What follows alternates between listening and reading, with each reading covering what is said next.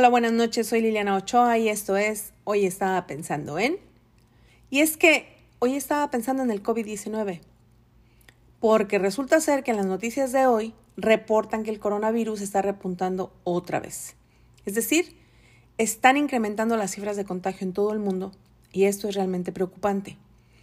Así que creo que para salir de este agujero en el que estamos metidos y hasta el cogote, tenemos que entender cómo es que llegamos hasta aquí y con qué es con lo que estamos tratando. Empecemos por tratar de comprender qué es el coronavirus. Hay muchos tipos de coronavirus humanos, que incluyen algunos que comúnmente causan enfermedades leves de las vías respiratorias superiores. El COVID-19 es una nueva enfermedad, causada por un nuevo coronavirus que no se había detectado antes en seres humanos. Recibe el nombre de COVID-19 el 11 de febrero del 2020. En esta fecha, la Organización Mundial de la Salud dio a conocer el nombre de la enfermedad que comenzó a propagarse en la ciudad de Wuhan, China, desconcertando a los expertos en salud.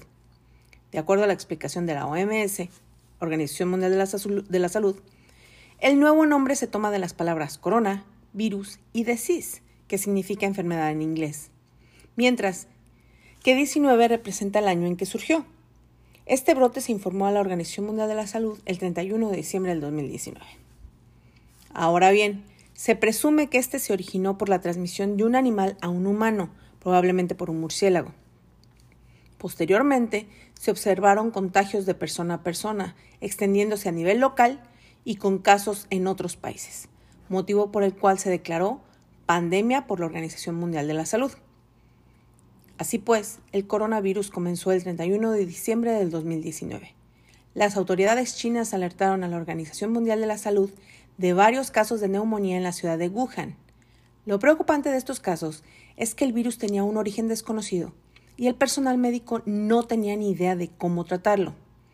El 7 de enero del 2020 se confirmó que era un nuevo coronavirus, un tipo de virus que provoca resfriados comunes, pero que también puede desarrollar enfermedades más graves en algunas personas más vulnerables, como por ejemplo la gente mayor o las personas que ya tienen enfermedades preexistentes.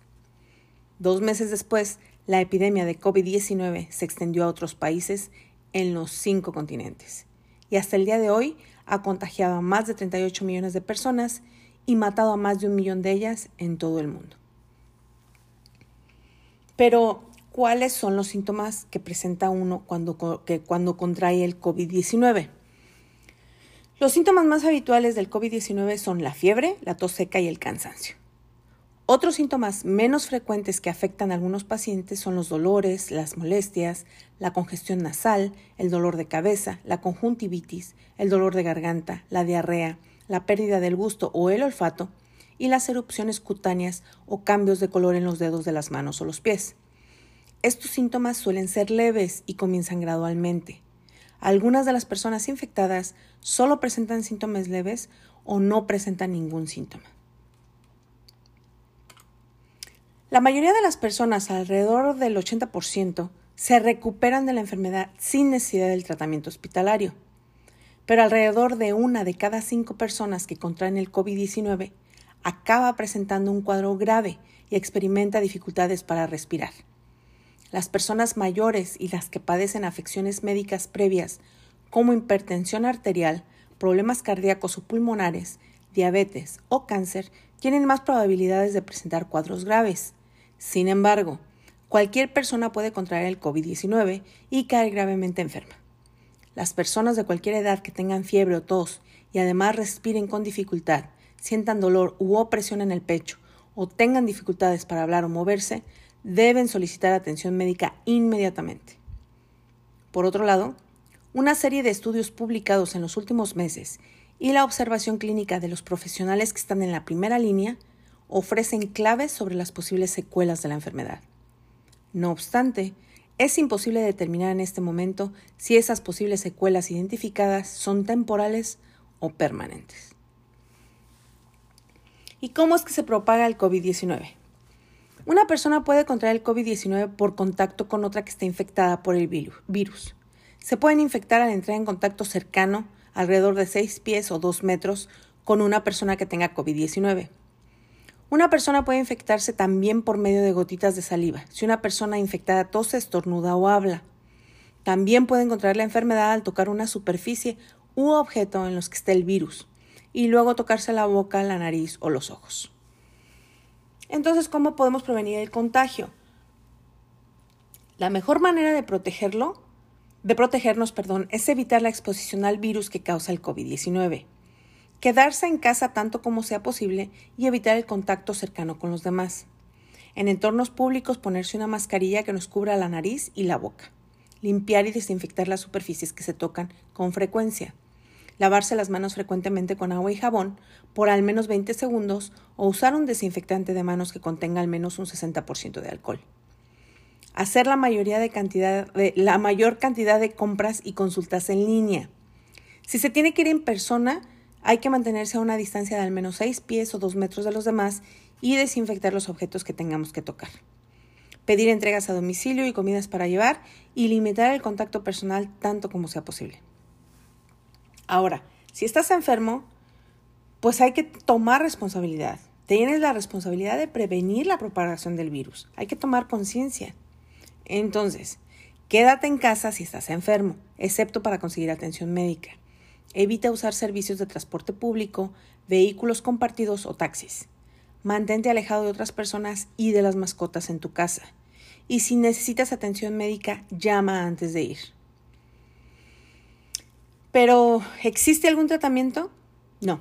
A la fecha no existe un tratamiento específico, aunque se están llevando a cabo ensayos clínicos con antivirales empleados en otras enfermedades. Actualmente el tratamiento es sintomático, es decir, para calmar o aliviar la fiebre y el malestar, mientras que los casos severos son asistidos con medidas de soporte como la ventilación mecánica. Cabe mencionar que los antibióticos no son efectivos ni útiles para el tratamiento del COVID-19, porque los antibióticos son eficaces contra las bacterias, pero no contra los virus. Y el coronavirus, pues es un virus. Y bueno, ¿cuál es la situación actual? ¿En dónde estamos parados? Ok. La situación actual es esta. Los casos globales de COVID-19 ascendieron este jueves 15 de octubre del 2020 a 38.3 millones después de que se confirmaran 336 mil nuevos casos positivos en las últimas 24 horas, de acuerdo con la Organización Mundial de la Salud. Los muertos ya son más de 1.089.000 personas, 4.200 más que el día de ayer. La cifra exacta de contagios, según la Organización Mundial de la Salud, es de 38.394.169 personas, mientras que el total de muertes asciende a un total de 1.089.047 personas. Estados Unidos es el país con más positivos confirmados, el número uno, con 7.7 millones. Le siguen la India con 7.3, Brasil con 5.1 y Rusia con 1.3 millones. Inmediatamente le siguen cinco países de habla hispana. Colombia con 924 mil, Argentina con 917 mil, España con 908 mil, Perú con 853 mil y México con 825 mil contagios, de acuerdo con las estadísticas que maneja la Organización Mundial de de la Salud. Pero recordemos que toda esta información cambia minuto a minuto. Ahora bien, a pesar de todo lo anterior, que son estadísticas y datos de la Organización Mundial de la Salud, de los doctores, de los hospitales, a pesar de todo esto, muchas personas siguen saliendo y reuniéndose en las calles, haciendo fiestas, se van de vacaciones y un sinfín de actividades innecesarias que los exponen a infectarse o a convertirse en portadores para sus familias y para el resto de la sociedad. Y no solo salen, sino que no mantienen la distancia unos con otros. Tampoco observan las otras medidas preventivas y violan las disposiciones gubernamentales. Es como si no tuvieran sentido común. Así, de plano, no tienen sentido común. Y su instinto de supervivencia se, apagó. O sea, es como que no les interesa vivir. Y pues lo primero que uno piensa cuando ves gente así es, pues, qué gente tan más irresponsable e idiota, por decirlo menos, ¿verdad? Pero profundizando, hay muchas más razones por las cuales las personas no están siguiendo los protocolos. Y estas son algunas. Uno, por necesidad. En una sociedad tan desigual, muchas personas entienden el riesgo al que se exponen y quisieran no hacerlo. Pero si no salen a trabajar, pues simplemente no comen. No pueden llevar el sustento a su, a su hogar. Es así de simple. O salgo a trabajar o no como. En otros casos, las familias no tienen suficientes recursos para comprar comida por varias semanas, sino que deben de salir a comprar lo que necesitan a diario y en pequeñas cantidades. Otras tienen necesidades urgentes en salud o gestiones administrativas de todo tipo, y no siempre tienen la posibilidad de llevarlos a cabo por línea. Dos, por ignorancia. Aunque no lo creas, no todo el mundo tiene acceso a la misma información preventiva. O puede que la reciban, pero esa información no siempre tiene la calidad suficiente. O por su nivel académico o su ignorancia, no la entienden en su totalidad. 3. Por irresponsabilidad. Sí, hay personas que reciben y entienden la información y tienen la oportunidad de seguirla, pero porque no les da su regalada gana, no lo hacen. Desde su egoísmo prefieren seguir sus intereses particulares, aún a sabiendas de que arriesgan su propio bienestar y el de otros. 4. La negación. Cuando los seres humanos nos enteramos de una situación que amenaza nuestra seguridad, nuestro bienestar y hasta nuestra vida, la primera reacción de la mayoría es negarla. Esto no va a pasar, o no puede estar pasando, o no me puede ocurrir a mí, o sí, está pasando, pero por allá lejos, en las Chinas o en las Europas o por allá, o en cualquier otra parte menos aquí, y a cualquier otra persona menos a mí o a mi familia. La mayoría pasamos por esa fase de negación, pero puede durar más o menos, pues no hay una cantidad de tiempo, porque depende del carácter de cada persona, de qué tan fuerte es una persona. En este momento de la actual crisis es probable que muchas personas aún estén en esta fase, que les dificulta entender la gravedad de la situación, aunque reciban la información, y por eso continúan saliendo y se siguen exponiendo. 5. El choque emocional que está muy relacionado con el anterior. Después de la fase de negación y la fase posterior de amenaza o conciencia, viene la del impacto, en la que sufrimos el embate de la crisis. Es decir, es ya cuando alguno de nosotros o alguien cercano se enferma y entonces la enfermedad deja de ser COVID-19 y, y, empiezan a tener cara y nombre. El de mi primo, el de mi papá, el de mi suegra, el del vecino, el del compañero de trabajo. Pues bien, esta es toda la información que debemos conocer y saber del coronavirus. Y debemos necesariamente conocerla si queremos combatirla, si queremos salir del problema en el que estamos metidos. Porque lamentablemente con todos estos acontecimientos, pues la mayoría de nosotros ya estamos viviendo las restricciones en nuestra movilidad, el aislamiento social, la desactivación económica, tenemos menos generación de ingresos y la alteración en la mayor parte de nuestras costumbres. Más el temor a enfermarnos, pues esto nos está generando un alto impacto físico, emocional, económico y de otras índoles en todos nosotros. Así que lo mejor que podemos hacer es protegernos a nosotros mismos y a los que nos rodean.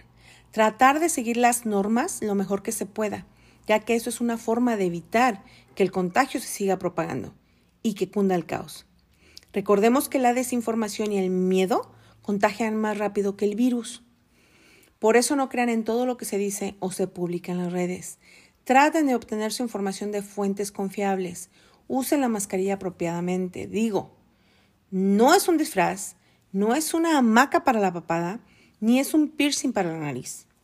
Y por último, por favor, seamos conscientes y responsables. Pues bien, cierro este podcast con un enfoque más científico y analítico con la siguiente frase de la física María Curie. No hay que temer nada en la vida, solo hay que entenderlo. Ahora es el momento de entender más para que podamos temer menos. Buenas noches, yo soy Liliana Ochoa y esto fue Hoy estaba pensando en...